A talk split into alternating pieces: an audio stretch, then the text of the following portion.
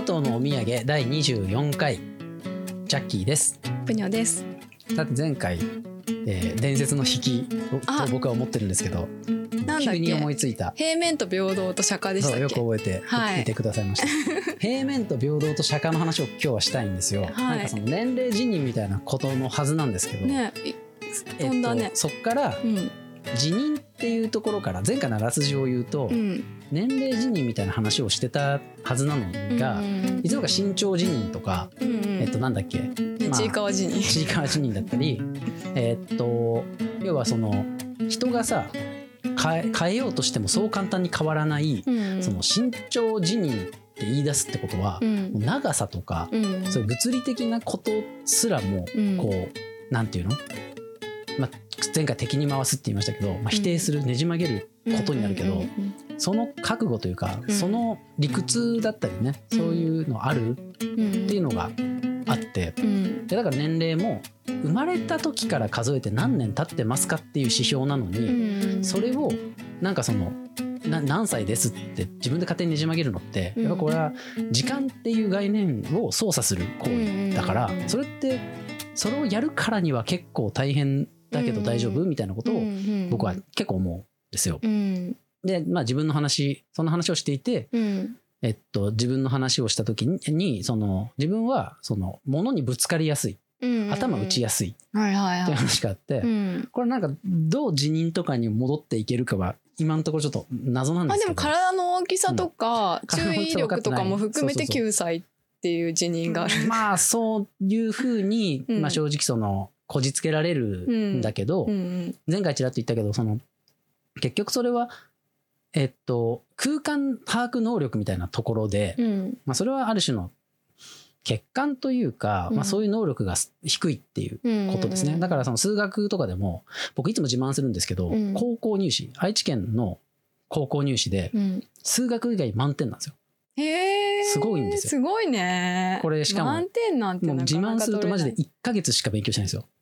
え1ヶ月何したかっていうと 天才なんだけど何したかっていうともう私立の受験をした時に、うん。あまりにもできなくて、うん。あやばいもうあこれはえどこ受けてももちろん死ぬと思って、うん。その勉強全部やり直そうって、うんうんうん。なんかなんとなく自分はなぜかいけると思ってたらしくて、うんうん。うんなんかややってるというか、うん。やってた記憶はないんでなんでいけると思ってたのかも謎なんだけど、うん。まあなんとなくこう危機感を覚えて、うん。そっからなんかその当時ベネッセが出してたうん。学習と完成っていううん。その一冊の中に中学の範囲全部入ってますよ、ったんだ。五教科うん。えっと、テキストがあってはい。教科書みたいなやつ、うんうん英語社会理科国語、うん。えっとなんだっけ数学か、うんうん。でそれを全部丸暗記したんですよ。うん。で当時数学は別にめちゃ結構できたから、うんまあ普通にそれもやって覚えて、うん。でで当日うん。もうお全部丸暗記してるから。うん。その、まあ、やべえやつだから意味も分からずうん。丸暗記した知識で4教科満点取ったんですね。へえすごいね。だけど数学はできなかったのがやっぱり立体だけ、へえ立体の問題だけ解けなかった。えそれってなんか長さ出すとか展開図かとかさ。あとなんかその断面図。こういうふうに切りえー口を入私ねれましたみたいな。それだけ得意だよ。そうなんだよね。計算とか全然苦手なの。あれでしょその、うん。しまあ前も視覚優位みたいなことを言ってたけどさ、うん。その絵とか描けるじゃん。絵とか描けるし。絵とか描けるしすぐねあの誰かと誰かが似てるとかそう言っちゃそううそう。そういう能力がやっぱないのよ、へえ面白いね。で漫画好きじゃない、はい、で僕はね平面の人なんですよ。ああ二次平元まで。面人間なんです、あはい、あ、もう3次元っていうのがもう信じられないのえ？だからあなた三次元の人でしょ？いやいやもうだから信じられない。ペシャンってなってんの？三そう。3次元にいるらしいんだけど、うん。自分はもう今こうやってこのお映画バーの中をそう眺めてても全部平面に見えてるの。え面白い。多分。うん。別にもちろん知識もあるしあの皆さんが片目で世界をら見てるあんま時と一緒？映画とか見てない、映画も見るけど、うん。だからもしかしたらそう今言われてハッとしたけど、うん。僕映画館あんま行かないんですよ、うん映画好きっちゃ好きだし、うん。見るし好きな映画もいっぱいあるんだけど、うん。あんま映画館に行くっていうモチベーションが湧いてこなくてうん。なんでかっていうともしかしたらみんなはもっと映画に対してうん。すごい感動とかしてるのかな？臨場感感じたりさ最近すごいよ、平面だからさいいんだけど。3D に見えたりさ、うん。まあでもまあ映画も平面ですから、平面ですね。ええ。でもまあそうですね。映画館の臨場感みたいな、うん。まるで本物のようなとかさ、うんうん。迫ってくるような迫力みたいなことはもしかしたら僕はそんなにピンとこないのかも、うん。そこまで求めてない。そう好きな映画ってやっぱりお話重視だったりするしさ、うんうんうん僕が一番好きな映画は「バブルボーイ」っていう映画なんですけど、まあ、それはどうでもいいんですけど。それ2番目に好きなのが実写で。へー。2番目に好きなのが、えっと「生きるべきか死ぬべきか」っていうルビッチの映画なんですけど洋画だと。邦画だと別にあるんですけど。で、うん。それど片方はコメディみたいな、うん。コメディのロードムービーみたいなので,、うんでまあ、ちゃんと感動もするお話。うんで、なんかいろんな面で僕好きなんです。でうん。もう一個はもう完全にもうやっぱりその演劇っぽいうん作りの映画でで演構劇って一体ちゃうのって思うんだけど、うん。なんかそう構成とかがめちゃくちゃ面白い。脚本が本当よくできてるし。なんかね文芸っぽい映画が好きなんですよね。だからその大スペクタクルみたいなさ。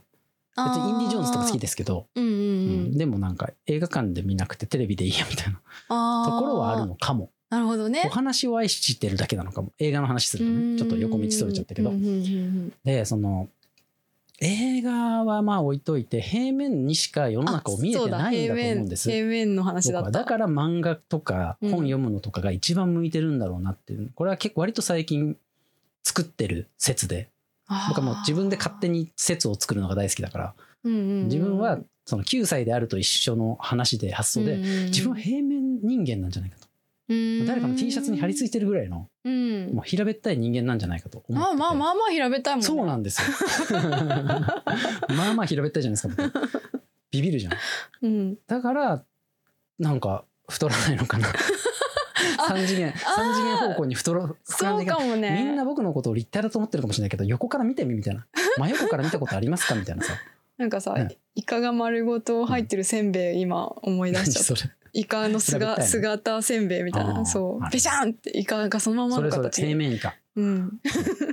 で平等って話になってくるうんんですけど、はい。平面から平等に。平面から平等。僕はもうはい平面の世界に生きてて平面にしか物事見えてない、うん。ってことは全てのものが遠距離に見えてる。うん。この感覚を皆さんね味わいたかったらうん。宮城県の松島に行ってください。うん松島屋。ああ松島屋。松松島屋。すごいの。ハモっちゃったよ。そう。うん。あの松島に行くと、うん。あの時僕は全てが分かったんですよ。この世松島界は平面だって。そうそういう感じ。ぼ僕の世界って平面だったんだみたいな。へえなんていうのかな。まあちょちょっと今から若干無理やりつなげる部分もあるんですけど、うん。ちょっとまあ面白いから言うだけなんですけど、うん。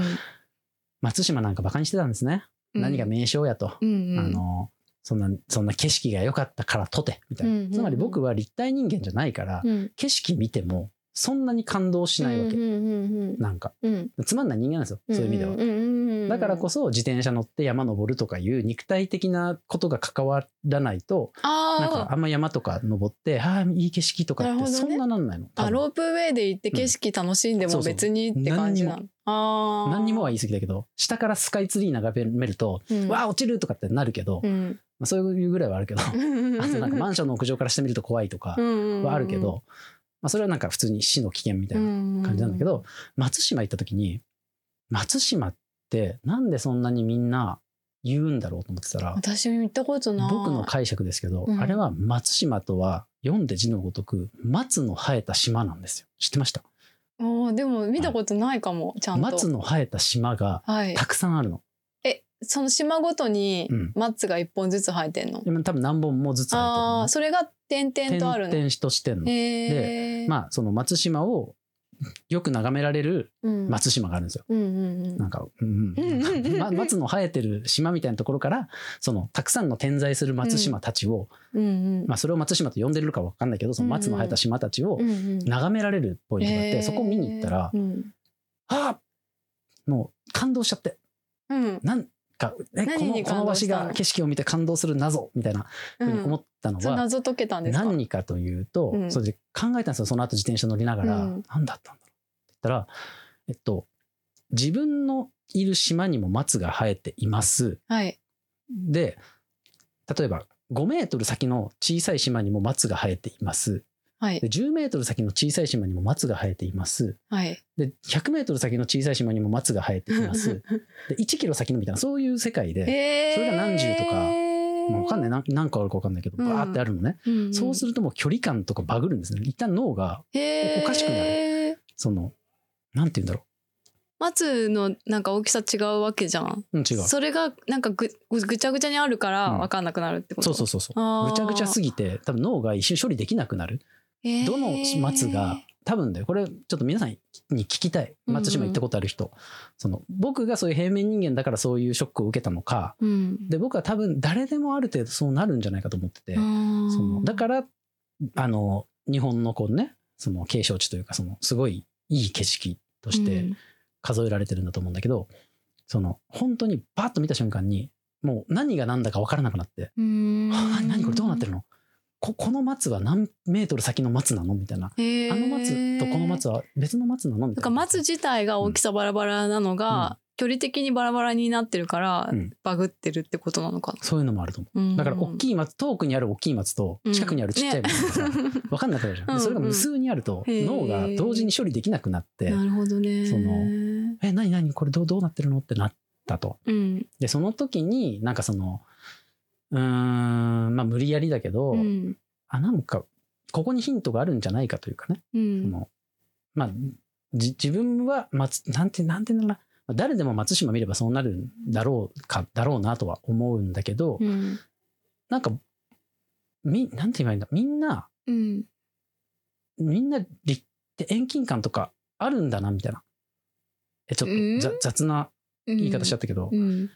うんうんとね、その時に自分が普段遠近感がないことがすごい分かっちゃったというか。うん、遠近感っていうのが徹底的にバグった瞬間になんか遠近感ってこういうものなんだと。バグって初めて遠近感とは何かを知ったああ、なるほどね。うんそれまで平面だから松島を見ると全部平面になっちゃうんですよ、ええ言うたら。面白いうんね。平面になっちゃう。誰もが多分。うん。だから一つの一枚の景色みたいにボーンって見えてるんじゃないかなって仮説をその時立てて、で全然人に確かでもめてないから。さ、日本って浮世絵じゃん。はい。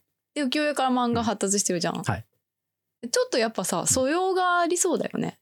遠近感。平面の素養がね。遠近法とかって西洋が考えそのた通りです。やり方。そうなんです、ねそうなんです。あの彫刻うん。がまずさあってさそっから絵画、そう。ジャッキーさんのような平面人間こそが、うん、あの真の日本人。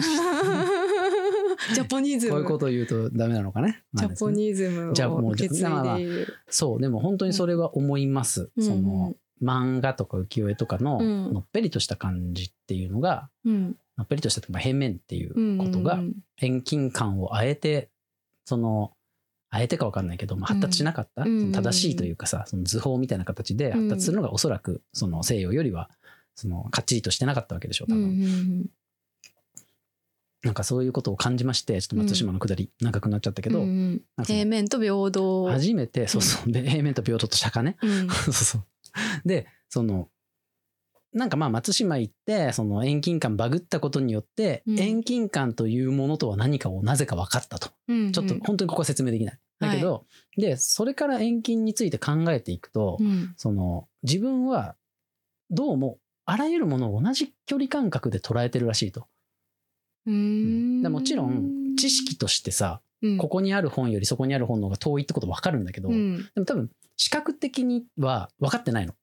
だからうん。多分さっきもちらっと言ったけどみんな片目で見るとさ遠近感分かんなくなるじゃない？ある程度、うん。よくこうさ目の前で指をこうやってやってさごめんなさい。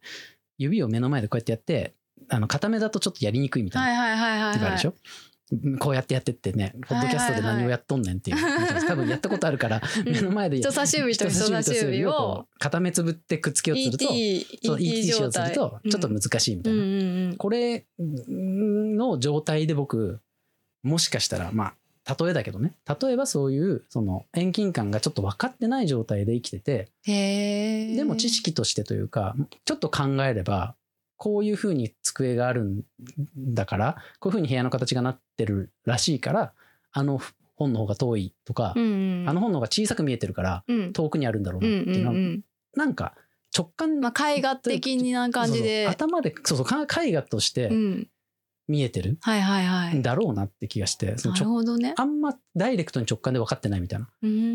だから生きてて疲れるんじゃないかなみたいな疲れるんだ考えててう。ん。でも処理するもの少なくなりそうだけど、ちょっと。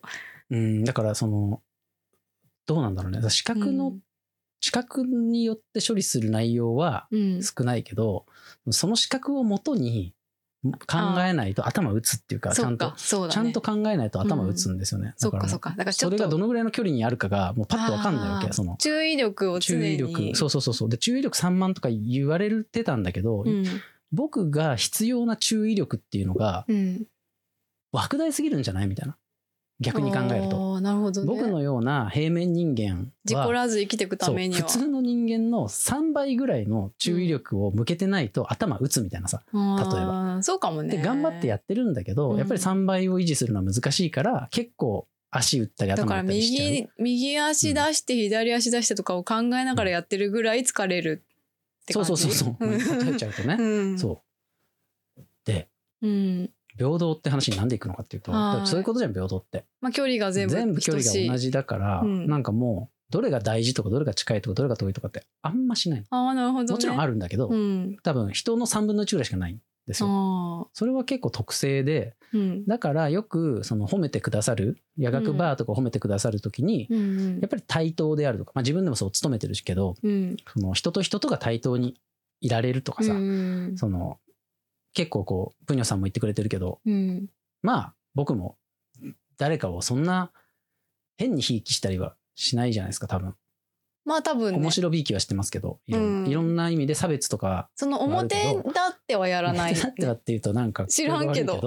じゃあだからちょっとやべえやつには冷たくしたりしますよそれはね。それはすごい意識的にやるんだけど、うんなんかねそのまあ小沢健二は特別とかあるととか思うけど。ねそれはもう面白 面白びいきはいくらでもするんですけど、まあその割とね僕はね物事とかをねうん。フラットに見てる方だと思うんですよ自分で言うとそうですね。まあ私はそれはん私も思いますよけどで。すよねそれは結局この特性、うんうん。距離感が分かってないいっていうところからもう端を発してるんじゃないかっていうのが仮ああうん、なるほどね。んです。だから自分がそのなんていうの？その人に対して平等とかっていうだけだとちょっと分かりにくいかもしれないからもうちょっとなんか言ってみるとうん。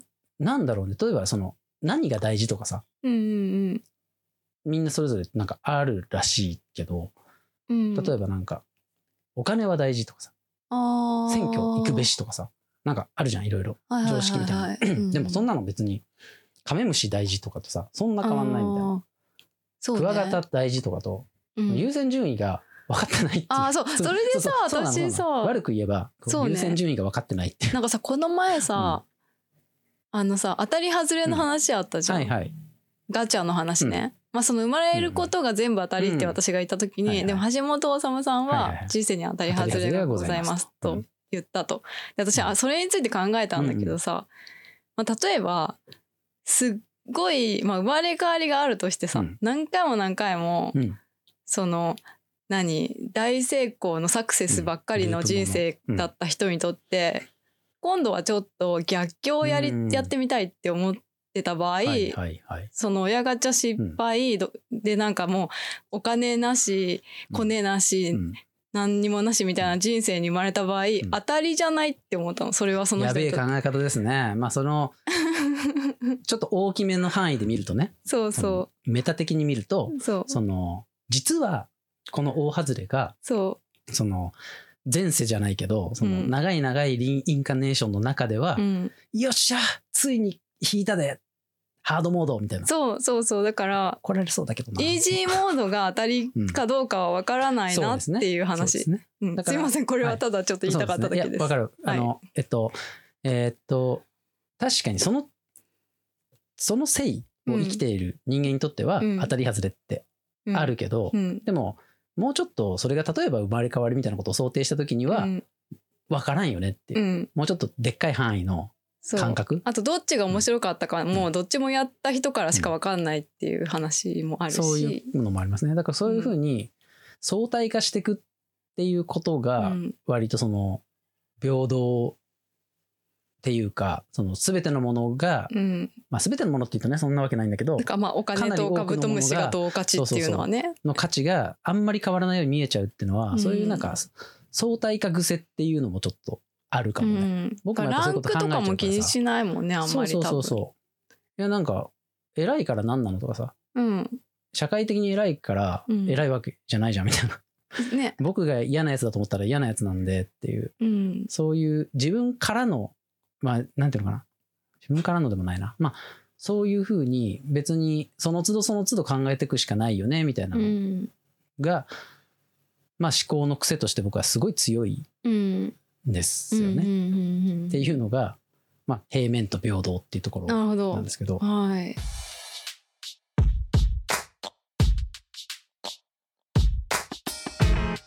氷砂糖のお土産あと釈迦ね。そして釈迦へと。そして釈迦へ。はい。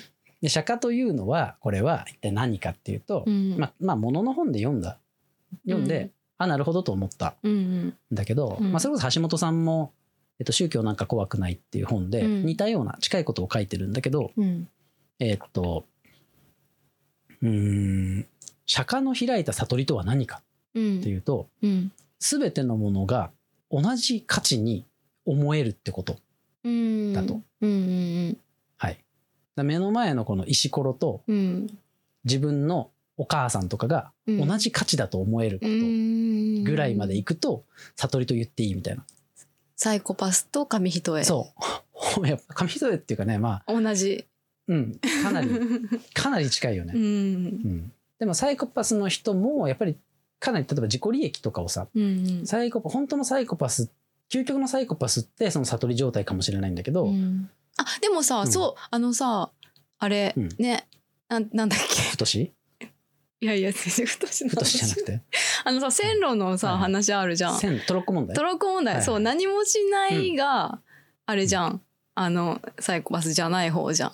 あそうなの？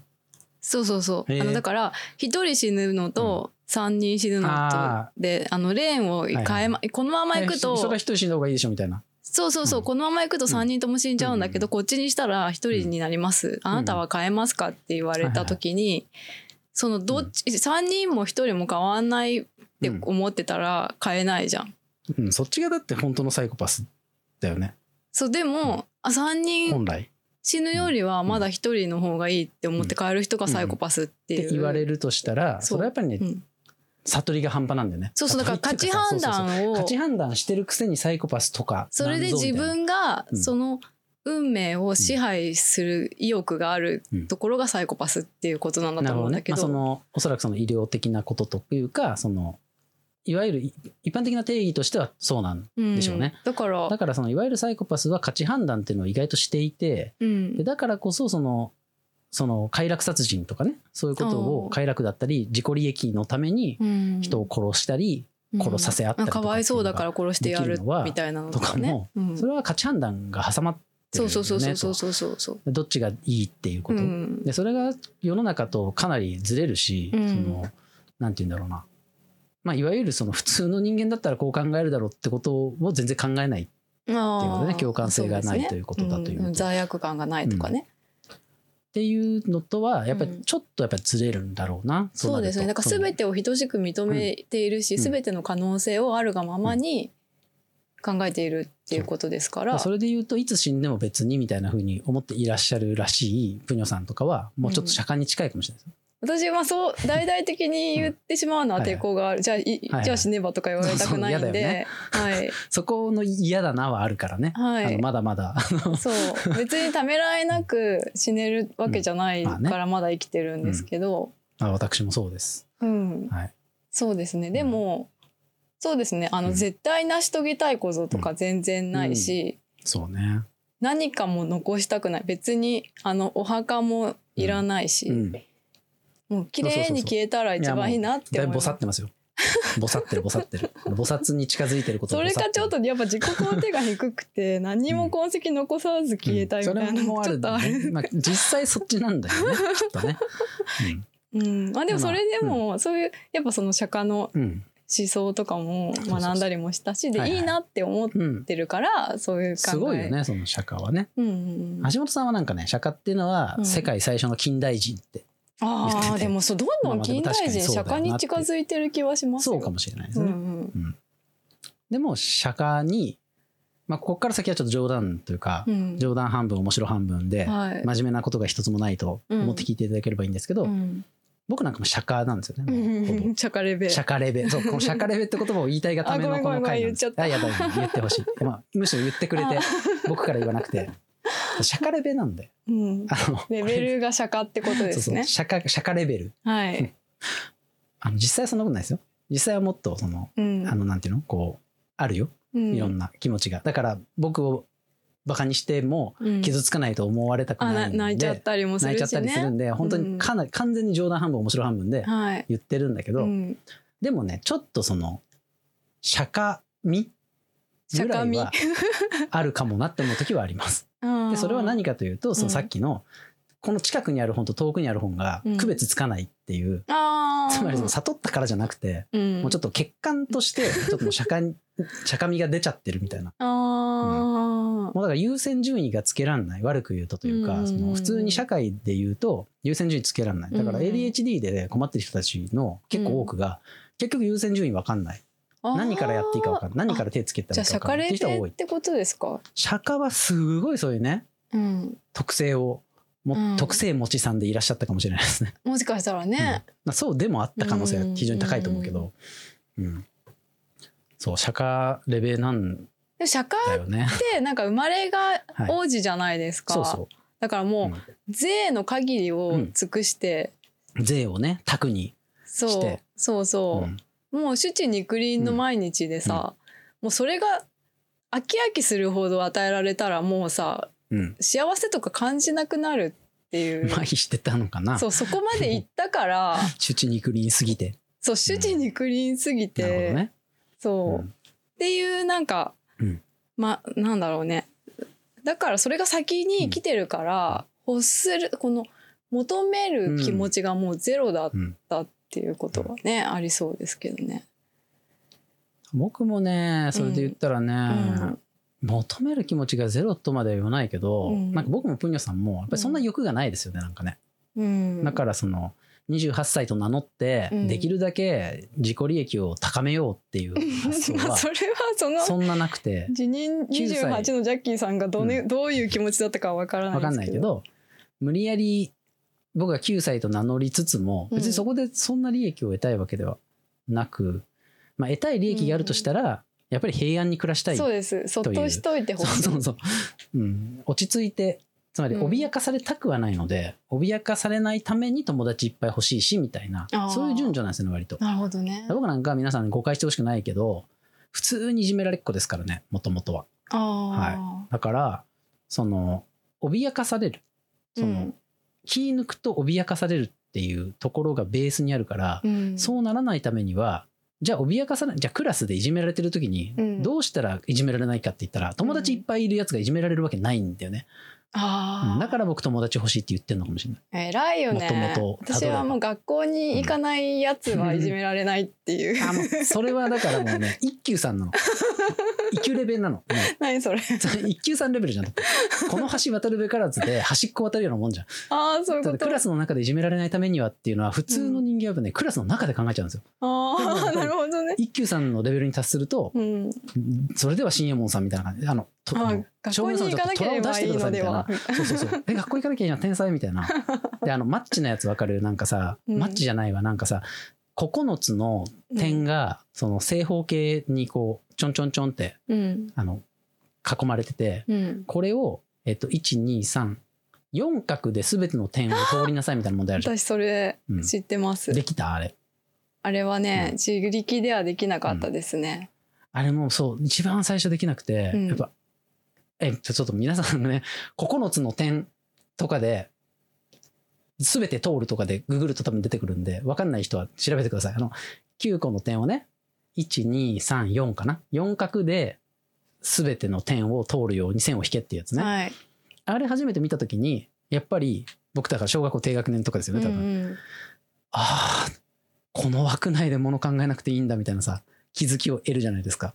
全く同じ体験したことあります。あります？ですよね。あれ結構めちゃくちゃいい問題だなと。あのすごい原始的でさ今思うとすごい、まあ大人だったら大人になってズルを覚えるとさとか、ちょっと視野が広がすでに広がってる人なら解けるかもしれないけど、子供自体にね。子供はねやっぱりね特に学校教育にならされてる子供はあんなの解けないんですよ。うんうんうん。そうそう、解けない。やっぱ枠を出ていいっていうことを、それがその学校行かなきゃいじめられないっていう 一級さん的だと思う。まあそれね私ちょっと家庭環境もあったから、自力だけじゃないんですけどね。うちがもう学校なんていいよ行かなくたって別にみたいなふう。に認めてくれてたってこと？認めるっていうかもう学校をバカにしてた、うん、閉鎖的めちゃくちゃ閉鎖的な家でした、うん、なんていうか、支配的というか、うん、か子供に変なことをすり込ませたくないから。学校は嘘ばっか教えてくると学校の先生なんて全員バカって、うん、父親が。うんまあまあまあ、いや私は恥ずかしかった。私そんなこと思ってなかったですから、本当ですか？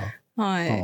あの、そういうの嫌だなって思ってたんですよ。よね、そんな、そんな自分で学校なんて言ってもバカになるからとか言っていかなかったわけじゃない。いますからね。ね。でも、休むことに特に、そんあの無理やり重ねたりしなかったからね。うん、でやっぱそんな家で育ってると馴染めないわけです。確かに。うん。まあまあ、そここの話はちょっと置いといて。うん。はい。うん。シャカレベ。えっと、レベももう、もうなんかね、言いたいことは、はい、あの、大体言ったんで、シャカレベって言葉にたどり着けたんで、はい、30分かけて。で、なんとかこう元に戻していきたいと思ってる。辞任の話はどうなったのか辞任ね、釈迦辞任じゃなくて、うん、えっと、偉人辞任が釈迦なんで僕。偉人辞任がね。偉人辞任ってなんだろうね。偉人辞任が釈迦。うん、9歳かつ釈迦。まあだしプラトンだし空海だし。釈迦は29で悟ったのかな、正直僕は、ごめんなさいね。釈迦なんていうね、あの大それたことは言いません、はい、空海もそんな大それたこと まあプラトンかな。プラトンはイデアをイデア論の人ですかねうん、まあまあ結構本当にプラトンは好きなんですけど、はい、まあ、これ本当に冗談で僕は言ってるんで炎上、はいはい、炎上させてバズるならバズりもしない炎上だけはごめんなんですけど、うん、うん、まあなんだっけ年齢って何って話なんですけど、うん、その意外とねそのなんていうのそのさっき言った相対化じゃないけどその何でもフラットにものを見るとかさ、はい、そのなんていうのど全部どうでもいいじゃんぐらいのことで考えると、うん、なんかそんなさ年齢ごときってさ年齢ごときって言っちゃあれだけどさ、うん、生まれてから何年経ってますっていうことをその勝手に決められてるからムカついてるわけでしょ？そうだね、うん、えしかもさ決まってるやろその時間なんだもでもあるじゃんやっぱ、うん。うん、もうに大人なんだからそう、ね、ごめんなさい。僕が今ね非常に偏ったことを、うん申し上げて非常に申し訳ございませんでした。あの、ええ皆様別に私はどうでもいいんですけど。そうそう、本当姿勢ね、どうでもいいって姿勢が大事なんですけど、そうそう、社会に対して腹が立ってるんですよね。そうだと思います、ね、だから本当は社会、こういうふうに思い込んでる世の中っっていうものが自分を生きづらくさせてるんだっていうところに主眼を置いて物事を語るといいんだけど、でもトランスエイジみたいなこと言っちゃうと、なんか年齢っていう概念に疑義を挟んでるって感じになる。それよりも世の中の見方が悪い悪いというかが自分を苦しめてるっていうその自分と世の中との関係を本来考えた方がよくて、うん、自分と年齢という概念との関係考えても、うん、いやそれは時間だから、うん。うん、僕は時間という概念はもうねじ曲げてもいいと思ってるけれども、うんうん、それをねじ曲げるのってめっちゃ大変だけどお前できんの？みたいなことがあるんで、そう簡単に言えないと思うんですよ。うん、その要は生まれてから何年っていう、その時間っていうのを否定して、否定する必要があるじゃん。時間という概念を。そうです。概念というよりは1年経てば 1, 1年だよみたいな。うん、その積み重ね方式でものを考えてることへの、あだからその、はいはいはい1年、うん、えっ、ー、と時間がそうそうそう。どんどん伸びていくような、はい。うん、10年生きたら10年分の経験があるはずだみたいな、うん、そうね。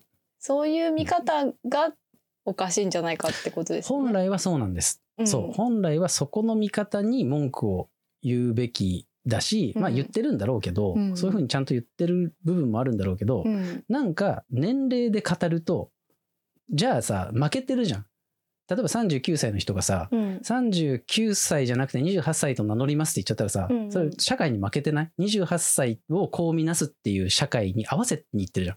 そうだね。そうじゃなくて28歳はこうで39歳はこうであるっていう思い込みの方を正していきましょうっていう、うん、その方面で戦った方がおそらくそのそうですね。なんか真面目、誠実だし、まあその有効だと僕は思うだから一級さん型というか一級さん型というかね、社会の認識の中でどうにかするんじゃなくてそうそうそう社会という枠でどうにかするんじゃなくて、うん、社会の外というか社会そのものが今こうなってるからそうそうそうそこを疑っていってちょっと虎か、うん、虎をこう屏風から出してくださいみたいな、この外野がこういうふうに考えてるから私はこうやっていじめられるんだと、うんうんうん、つまり私は39歳なのに、うん、そのいい年してってバカにされたから28歳と名乗りますじゃなくて、うん、えっと、39歳だから何なんだよ。39歳がこうでもいいだろうっていう方面の方が真面目じゃない？みたいな。そうですね、そうですよ。てかできねえんだし優しく教えてくださいよみたいな。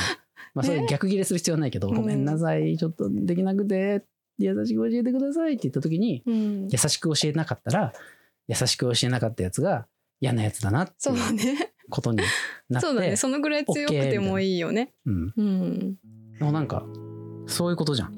そうですね。頑張って1時間ぐらい喋って、なんとか、そんな気がしてきた。だからその積み重ねると、うん、積み重ね10、10年、20年、40年も生きたんだから、うん、こんなくらいできるだろうみたいな、うん、いや時間ってそれぞれ人それぞれだからさ、っていう、そこを突っ込みたいんだよね。そうそうそう。僕は何回も言ってる。生まれてから何年経ったから何歳っていうのはさすがにちょっと動かしにくいと思うので。そうです、ね、そうじゃなくてそれに対する世の中の認識思い込みっていうのをおかしくないっすかって声を上げていく方が、まあ勝てそうじゃないっすかみたいな。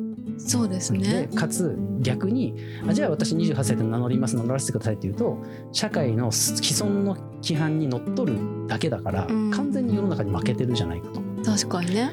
分かってしまった。答え出た。答え出た。